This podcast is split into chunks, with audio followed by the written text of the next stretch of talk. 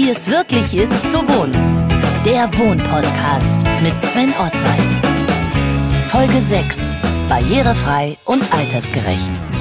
Wie werden wir im Alter wohnen? Tja, die Frage versuche ich zu klären, indem ich es mir einfach mal live angucke. Ich besuche Frau Kaul. Sie wohnt alters- bzw. seniorengerecht im wunderschönen Kleinmachnow und ich bin gerade auf dem Weg zu ihr. So, schön. Fast so ein bisschen wie eine Fußgängerzone hier. Viel Grün. Jetzt muss ich nur die Hausnummer 1 finden.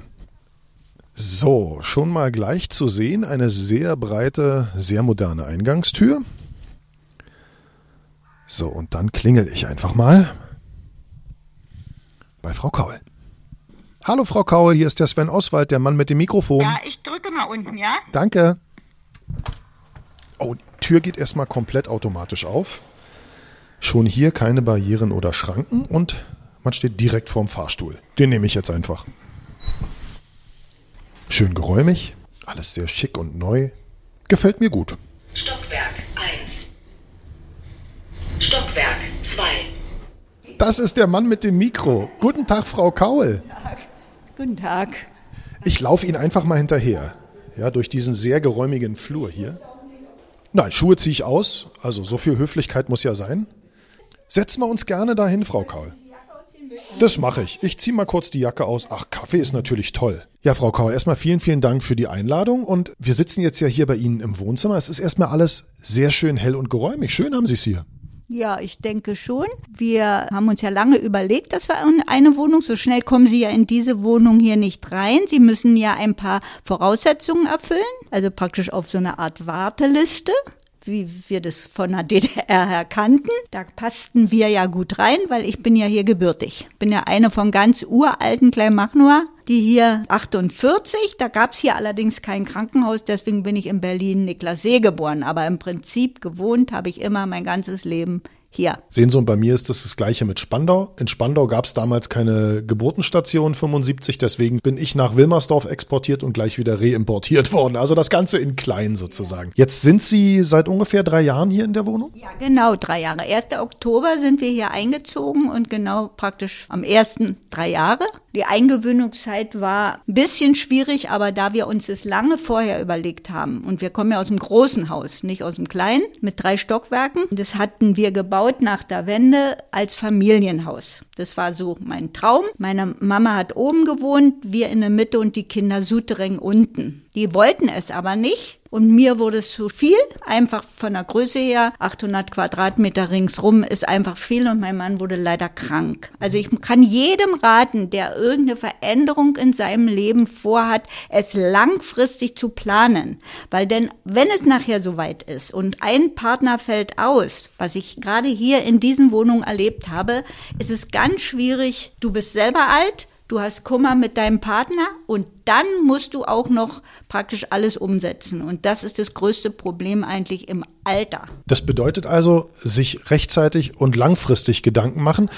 Aber es ist Ihnen bestimmt nicht leicht gefallen, Ihr Haus aufzugeben. Ich meine, Sie haben es gebaut, Sie haben ewig lange drin gewohnt. Also ich sag mal so, Kleinmachnow wurde ja ausgetauscht. Das kann man ja sagen. Und nun haben sie mich erwischt, einer von ganz uralten und der auch drin bleiben konnte. Aber nur deswegen, weil ich dieses Land geerbt habe. Und daraufhin habe ich dieses Land vermarktet, komme ein bisschen aus der Richtung und habe mir ein Haus bauen lassen. Und das ist ein riesen Unterschied, als wenn Sie jedes Wochenende und jede freie Minute irgendwo buddeln, malern, Wände aufhacken. Und dadurch ist dieser zweite Abschied, also der erste ist uns fast schwerer gefallen und das dritte nicht mehr so. Weil mein Mann konnte nicht, mir war es zu viel, die Tochter wollte nicht und ich hatte mich hier schon lange eingeschossen auf diese Wohnung. Ich wollte ja nicht woanders hin und es hat dann geklappt und dann konnte ich zugreifen. Jetzt sind Sie also in Ihrer Wunschwohnung angekommen und trotzdem ist ja Wohnung noch was ganz anderes als Haus. Ne? Also man hat viel weniger Arbeit, viel weniger zu tun.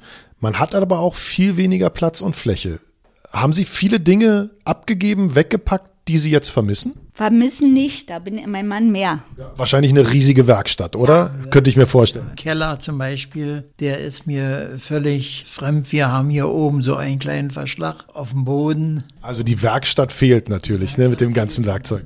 Was man als jemand braucht, der ein Haus komplett von der Pike auf selber gebaut hat, muss man an der Stelle ja auch mal sagen. Ich glaube, ich wäre dazu gar nicht in der Lage. Ich bin passabler Heimwerker, aber wirklich kein Handwerker. Jetzt haben Sie gesagt, Sie wollten unbedingt in diese Wohnung und nur in diese und in keine andere.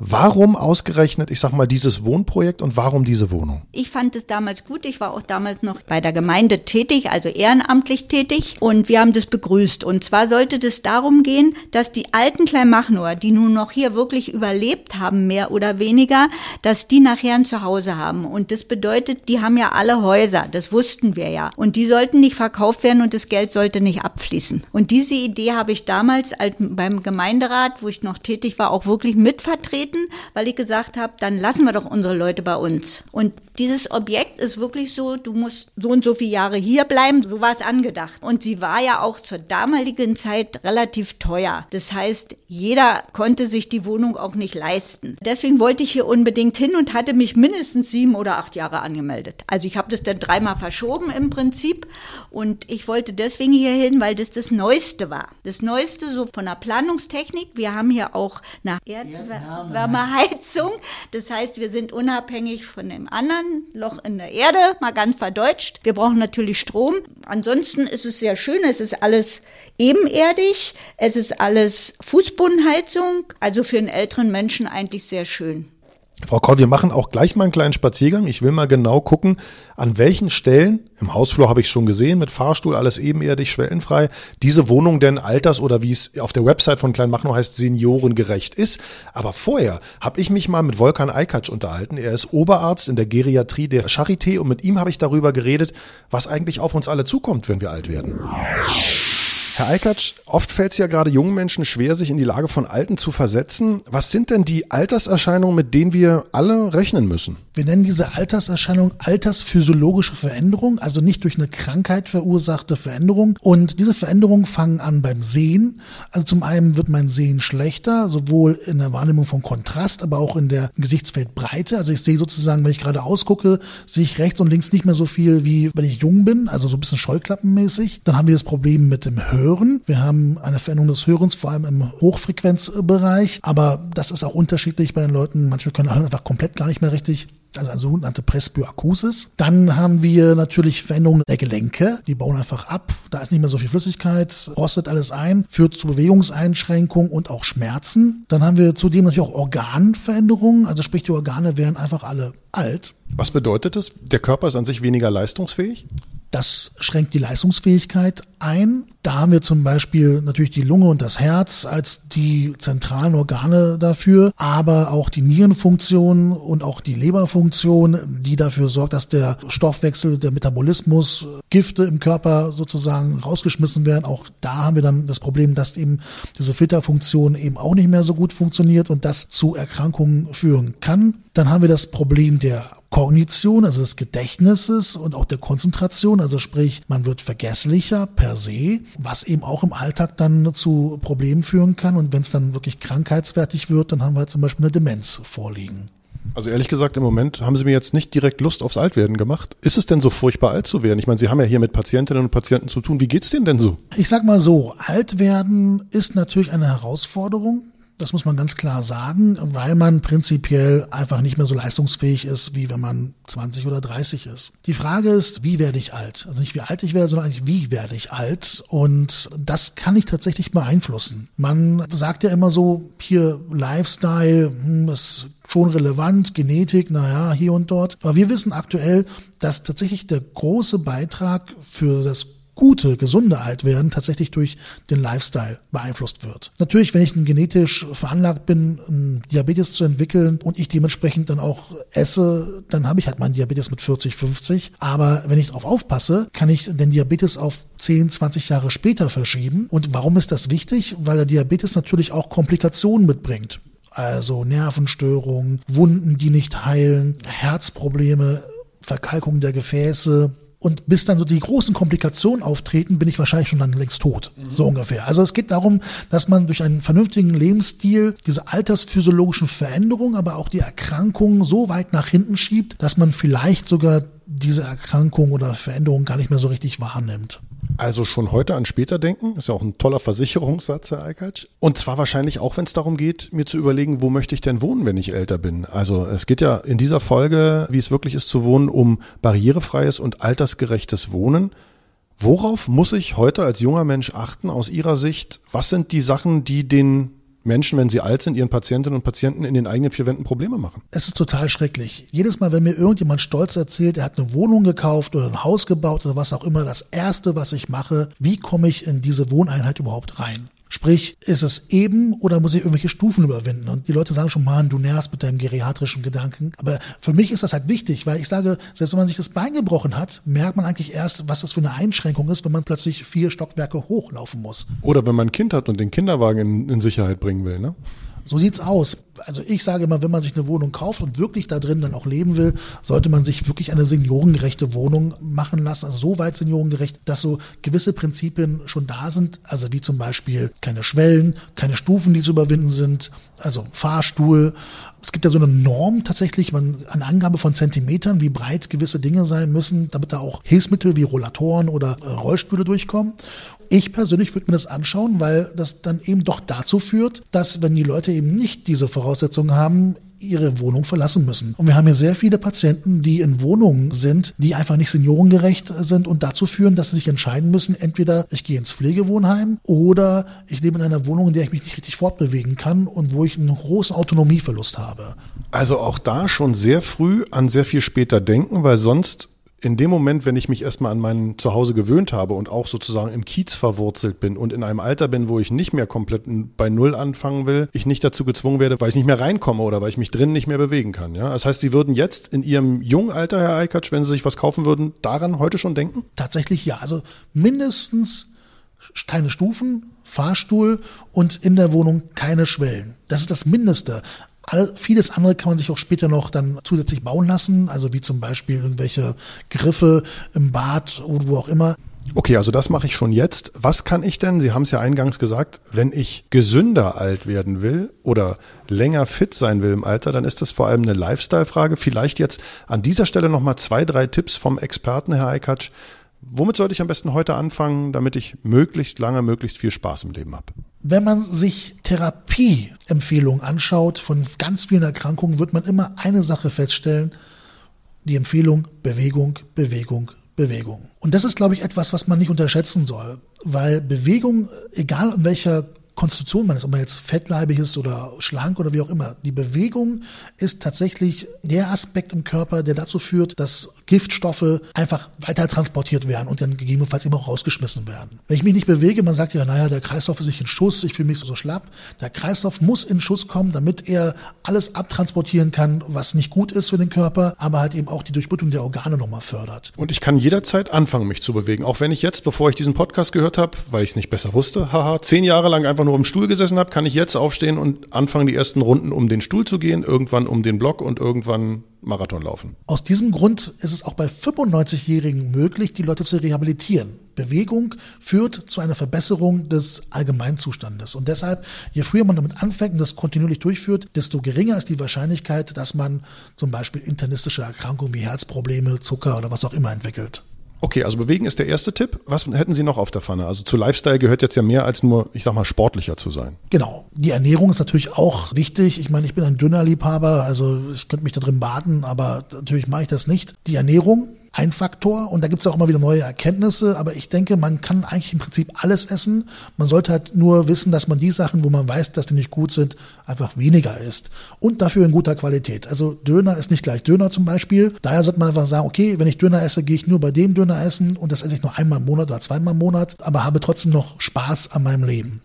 So, Spaß am Leben ist, glaube ich, wenn wir über Lifestyle reden, auch ein wichtiger Faktor. Ich meine, viele Menschen, gerade in heutigen Zeiten, in Krisenzeiten, kommen schräg drauf, sind vielleicht sogar wirklich depressiv. Ich glaube, wenn man erstmal richtig traurig oder depressiv ist, dann macht das Altern auch keinen Spaß mehr. Kann man dem vorbeugen? Man kann dem vorbeugen. Also ich denke, man sollte sich im Klaren sein, soziales Netzwerk ist wichtig. Man sollte soziale Kontakte tatsächlich pflegen. Das ist ein großes Problem unserer Gesellschaft, dass wir uns durch soziale Medien, also Social Media, immer mehr in eine virtuelle Welt entwickeln, die aber eigentlich uns das nicht gibt, was wir eigentlich brauchen. Den Körperkontakt das gegenseitige Riechen, das wirklich sprechen und auch wenn wir mal die Hand halten. Wenn ich zum Beispiel jetzt mich mal irgendwie emotional irgendwie ausschütten muss, dann kann ich das neben einer Person ganz anders, als wenn ich das über einen Facebook-Chat mache oder so. Und wir müssen gucken, dass wir unser soziales Netzwerk wirklich aufrechterhalten und auch gucken, dass wir uns mit Menschen umgeben, die positiv sind. Also wenn ich halt auch eine Arbeitsstelle habe, die mich wirklich kaputt macht, sollte man gucken, dass man eine Arbeitsstelle aufsucht, die einen eher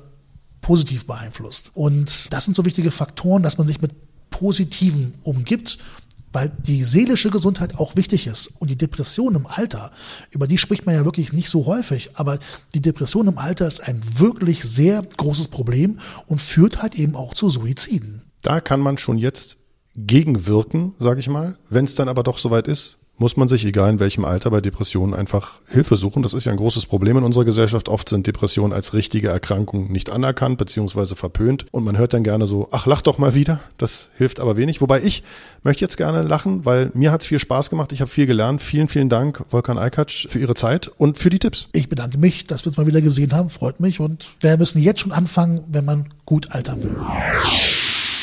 Das ist meine kleine Küche, die ich natürlich total klein finde. Aber die ist für eine Wohnungsküche sehr groß und vor allem merke ich ja auch in der Mitte zwischen den Arbeitsplatten ist viel Platz. Also hier könnte man wahrscheinlich auch mit dem Rollstuhl durch, oder? Ja, auf alle Fälle. Also das wurde alles berechnet, das mit dem Rollstuhl. Aber mit dem Rollstuhl kochen, weiß ich nicht. Also ob die Leute da noch kochen. Das weiß ich auch nicht genau. Also wenn man altersbedingt im Rollstuhl sitzt, vielleicht nicht, aber Menschen mit Behinderung, die auf jeden Fall. Also ich finde so, die Küche ist super, ich, aber die könnte sich ja individuell einrichten. Die war nicht drin. Ich habe mir hier eine Waschmaschine setzen lassen, habe dadurch auf was verzichtet. Wir haben hier in diesen Häusern einen Waschraum. Da kann man sich Marken kaufen und zum Waschen und zum Trocknen, weil wir keinen Trockenraum haben. Also wir können nicht draußen irgendwo oder auf dem Boden irgendwo was aufhängen. Viele machen das. Wir sind das, das Zentralhaus. Wir haben die Sozialstation mit drin. Die gehört jetzt nicht zum Angebot, aber die ist eben im Haus. Das heißt, wenn du jetzt in Urlaub fährst, kannst du dort einen Schlüssel abgeben. Die, die guckt mal nach deiner Post, die gießt dir die Blumen und so. Das gehört mit zu dieser Wohnung. Aber ich könnte, wenn ich merke, ich werde älter und doch ein bisschen eingeschränkter, mir da auch mehr Hilfe holen. Das ist halt der Vorteil, dass die im Haus sind. Die kommen dann halt und bringen mir zum Beispiel Essen oder machen mir die Wäsche. Jetzt haben Sie hier Ihre eigene Waschmaschine einbauen lassen und das heißt also, jetzt müssen Sie nicht ins Nebenhaus in den Keller. Nee, muss ich nicht. Ich habe mir da noch, aber das muss man nicht machen.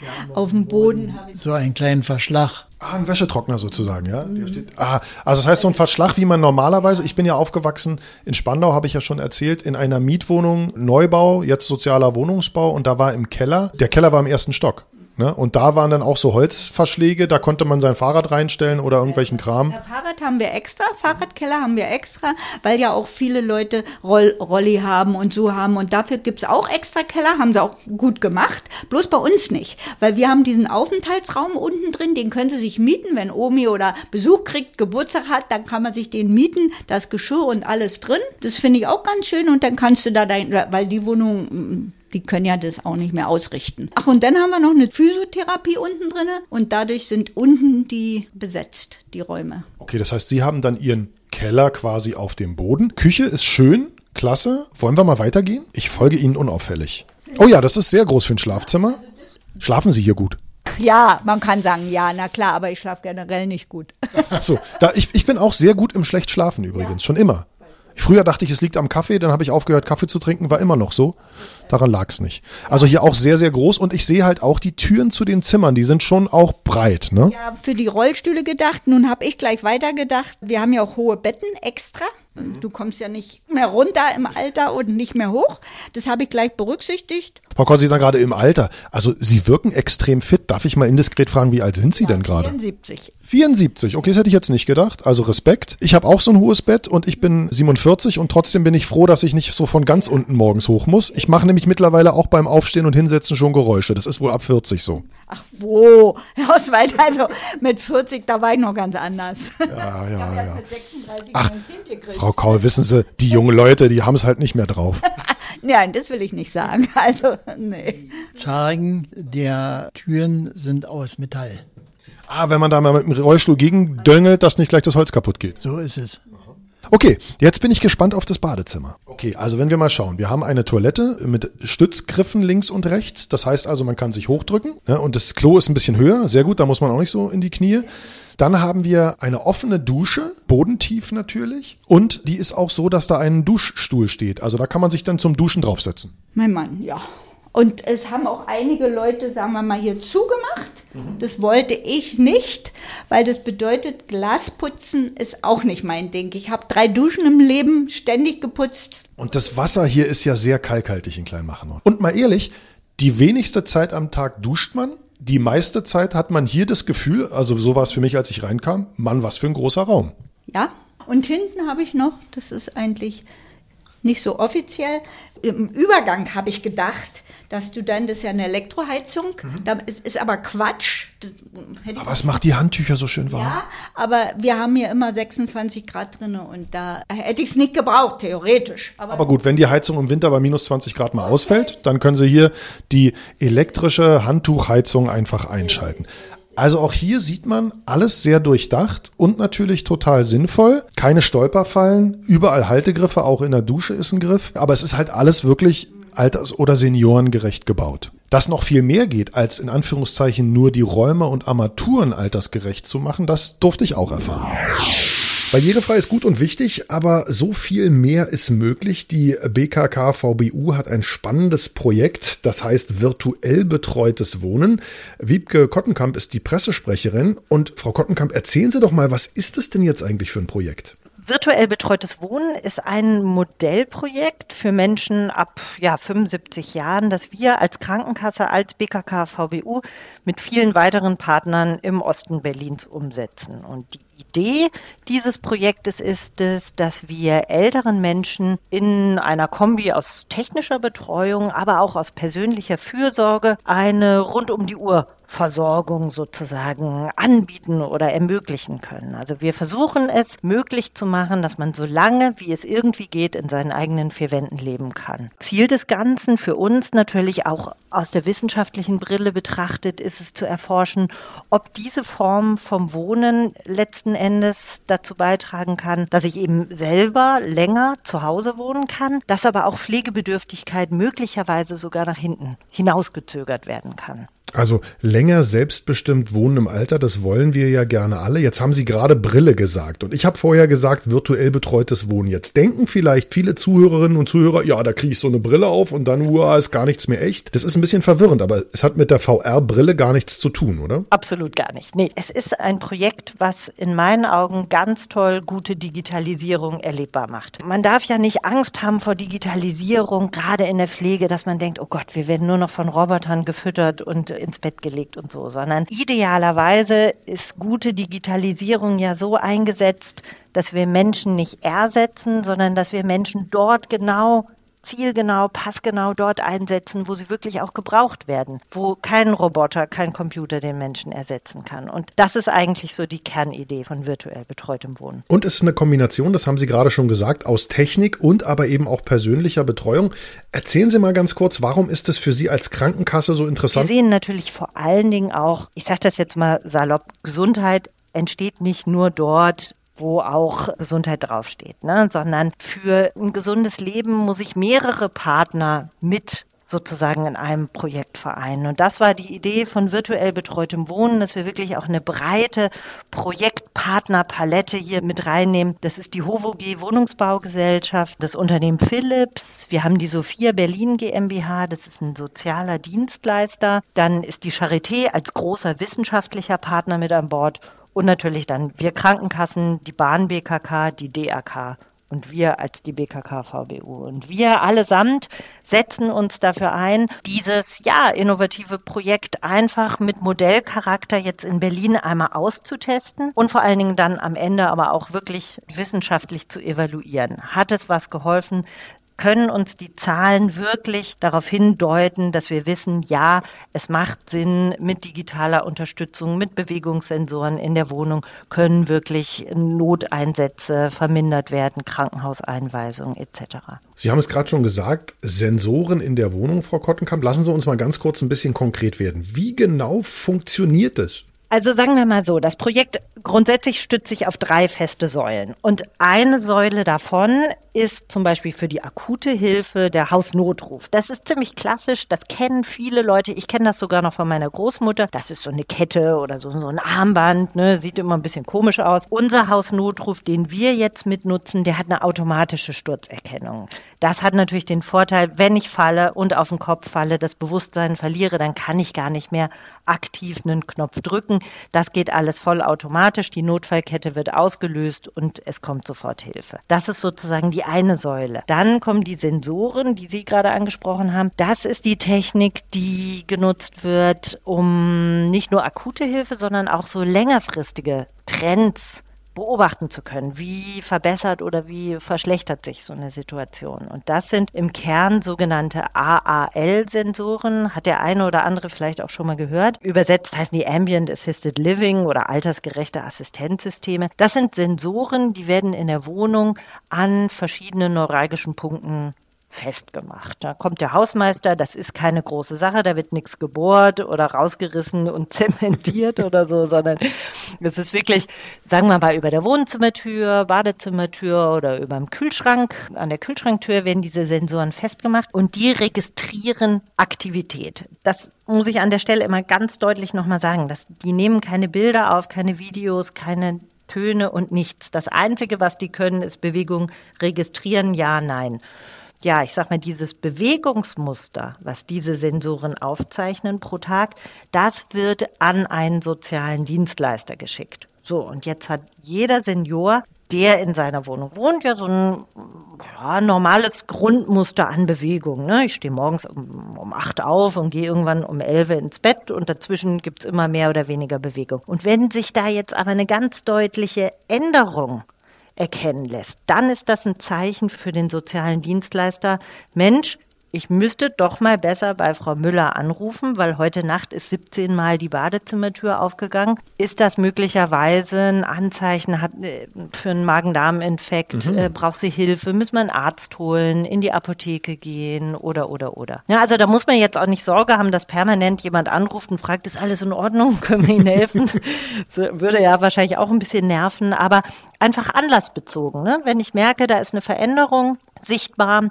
Da ist jetzt, äh, weiß ich nicht, zwei Tage der Kühlschrank nicht geöffnet worden, wäre auch irgendwie ein komisches Zeichen, ne? dass man besser mal nachfragt. Wurde vielleicht nicht gegessen oder Essen vergessen, was im Alter ja passieren kann. Und das kann dann ganz schnell durchaus gefährlich werden. Und dann ruft man an, ne? Und wenn dann keine Nachricht ist, dann kommt im Zweifelsfall dann der Rettungswagen, oder? Genau. Und das ist eben für uns auch diese ganz wichtige Säule, diese persönliche Fürsorge. Ohne die geht es nicht. Ne? Sensoren schön und gut, aber am Ende braucht es eben doch einen Mensch, um diese Daten auch auslesen und interpretieren zu können. Ne? Mhm. Zu wissen, Mensch, Frau Müller, die hatte vor einem Jahr ja schon mal da Probleme mit und so, die braucht da möglicherweise jetzt doch mehr Unterstützung oder Herr Meier, den sollten wir unbedingt zur Apotheke begleiten. Das können Sie auch nicht durch einen Sensor ersetzen. Ne? Dieser Dreiklang ist auf jeden Fall eine wirklich runde Sache. Es ist ein tolles Projekt, aber ist das denn theoretisch auch überall einsetzbar? Sie haben schon gesagt, kommt der Hausmeister, ich sag mal Plug and Play, paar Sensoren ran, dann gibt es noch einen Notruf und dann geht's los. So klingt das. Klingt sehr einfach. Genau, das ist auch die Idee dahinter. Es soll wirklich maximal einfach sein. Es gibt ja auch Systeme, oh Gott, da wird der Boden in der Wohnung rausgerissen und irgendwie Sensoren eingebaut und so. Das ist natürlich alles wahnsinnig kostenintensiv und diese AAL-Sensoren lassen sich total leicht anbringen oder wieder abmontieren. Also grundsätzlich ja, das soll ja dann auch die Idee sein. Also ich habe jetzt ein bisschen mehr Lust aufs Altwerden. Virtuell betreutes Wohnen, aktuell noch ein Forschungsprojekt mit positivem Feedback. Hoffen wir mal drauf, dass das in die Fläche kommt, weil wenn ich dann alt genug bin, dann will ich die Sensoren und dann will ich, dass mir jemand sagt, äh, Herr Oswald, Sie haben vergessen, was zu essen oder wie geht's Ihnen dann? Vielen, vielen Dank für diese spannenden Informationen, Frau Kottenkamp. Und wenn wir dann beide alt sind, dann sehen wir uns irgendwo digital unterstützt. Dann ziehen wir in eine Sensoren-WG. Nicht in eine Senioren-WG, sondern Sensoren-WG. Vielen Dank. Gerne, danke auch. Also Sensorik ist bei Ihnen jetzt noch nicht verbaut, ließe sich aber ohne Probleme nachrüsten, durfte ich lernen. Jetzt haben Sie hier noch ein ganz gemütliches Zimmer, da würde ich auch gerne noch mal reingucken, Frau Karl. Au, das ist Ihr Zimmer. Okay, äh, darf Ihr Mann mit rein oder muss er da an der Tür stehen bleiben? War, hatte ich immer ein Frauenzimmer? Also immer schon. Da kannst du dich auch nicht verlieren. Also Moment, Ihr Mann hatte die Werkstatt im Keller und Sie hatten Ihr Frauenzimmer? Oben. im ersten Stock. Er hat immer im Wohnzimmer gesessen. Chef saß immer im Wohnzimmer und wenn einer kam und der hat ihn gesucht, dann habe ich immer gesagt, entweder Keller oder Wohnzimmer, ne?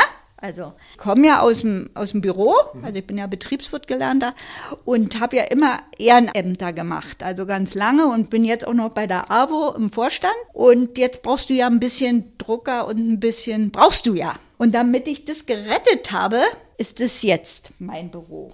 Also es sind ungefähr drei Meter Wand, an der ein sehr schöner Sekretär steht, wo wahrscheinlich die gesamte Technik und alles zum Schreiben drin ist. Genau, Tastatur, Laptop, Maus. Rechts daneben ein Glasregal mit einem Drucker. Also es ist hier sehr, sehr gemütlich bei Ihnen, auch in Ihrem Frauenzimmer. Das klingt großartig und das klingt nach einem Plan fürs Altwerden. Also wie gesagt, ich bin noch nicht ganz so alt, aber ich steuere natürlich darauf hin und freue mich, dass ich das alles so gut auf die Kette kriege, wie Sie auch und vor allem dann später auch so schön wohne, weil ich glaube, so Treppensteigen und so, wie es jetzt bei uns zu Hause ist, das wird irgendwann müßig, oder? Ja, das wird müßig, mein Mann könnte es gar nicht mehr. Wir überlegen jetzt, ob wir so einen Scooter uns zulegen, also uns, ich So sage. ein Sitzscooter, ne? Ja, wo so 6 kmh oder was die fahren. Äh, Die kann man übrigens auch tunen, die fahren dann schneller. Ja, auf alle Fälle. Machen Sie bestimmt selber oben im Verschlag, oder? Ja. Okay, dann würde ich sagen, das ist doch der Plan für die nähere Zukunft. Ich möchte mich ganz, ganz herzlich bedanken für die offenen Worte und für die schöne Führung durch Ihre tolle Wohnung. Jetzt habe ich eine viel bessere Vorstellung davon, wie man leben kann, wenn man älter ist und vielleicht auch, wie man leben sollte. Vielen, vielen Dank. Das war Wie es wirklich ist zu wohnen. Der Wohnpodcast mit Sven Oswald. Produziert von Ström New Audio Culture. Viele weitere Informationen rund um das Thema Wohnen und Eigentum gibt es auf www.wohnkantine.de.